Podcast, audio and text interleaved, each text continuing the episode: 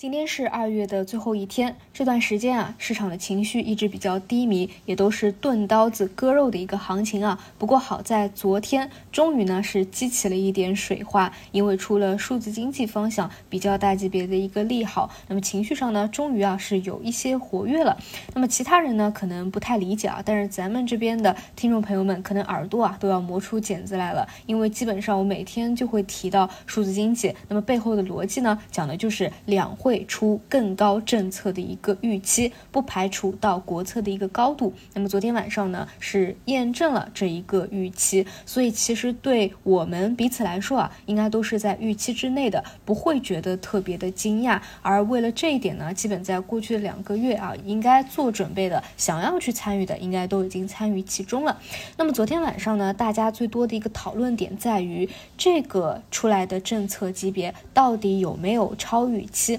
那我觉得比较超预期的一个点就在于将数字中国建设的工作情况作为考核评价的参考，那大家都可以去理解啊，其实就是未来一定能够落实到位，那就更不用去担心啊，到底能不能够真的去出业绩啊，落实到 GDP 上。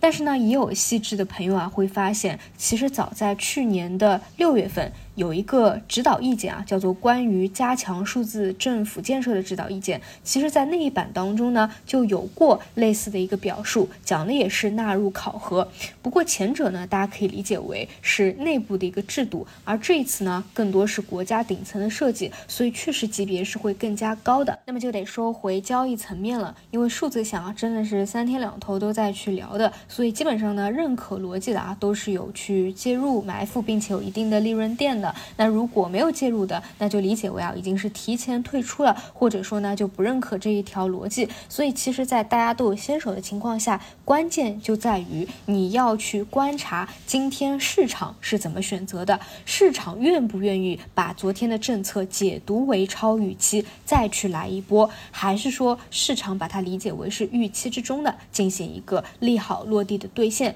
那你们要做的就是跟随市场即可。如果说市场愿，愿意认为是超预期再去做一波，毕竟目前短期的情绪非常之差嘛。那在这样的一个关口当中，有这么一个政策出来啊，也是有可能资金有意愿再去做一波的。那你就继续持有本来的一些方向啊，当然前提它是比较正宗的，不是一些后排的标的。那如果说资金不想去认为解读为超预期，或者说整个指数非常的弱势，整个情绪依旧非常的弱势，资金选择走兑现，那你也应该顺势而为啊，先。去做一个兑现的动作，那么具体是想怎么选择，我们就得等到午盘和晚评的时候啊，再去具体的去探讨。所以呢，如果有这一块的啊，那你在这两天显然呢要去关注一下市场的走势和市场的一个认可度了。那么这里呢，再延伸出去讲一下啊，其实数字和 ChatGPT 很多的标的都是非常高度重合的，基本上呢炒数字也炒它，炒 ChatGPT 也炒它。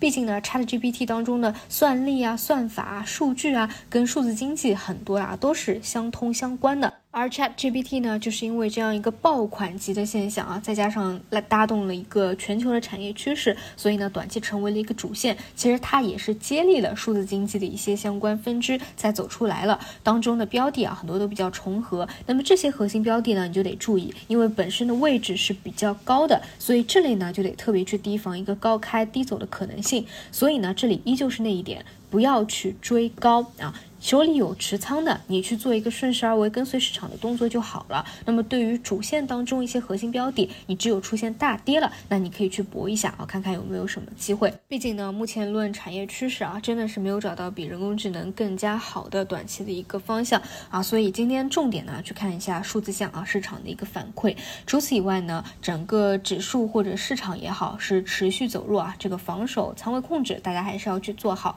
当然，大家这里一定要清楚板。块个股的走势和指数它不一定是相关的，其实有很多的前期涨得比较早的一些细分方向，已经是回调了很大一波了。比如说像医疗服务啊，包括一些芯片半导体啊，那这些跌的比较多的，你也需要去关注一下有没有一波调整比较充分的，也又是在你的观察当中的，你看看有没有一个机会啊？当然，指数层面，我个人倾向于暂时是没有调整充分和完整的，还有再去下探的一个。可能，所以整体的仓位呢还是要去控制好。好，以上就是今天早评的内容，我们就中午再见。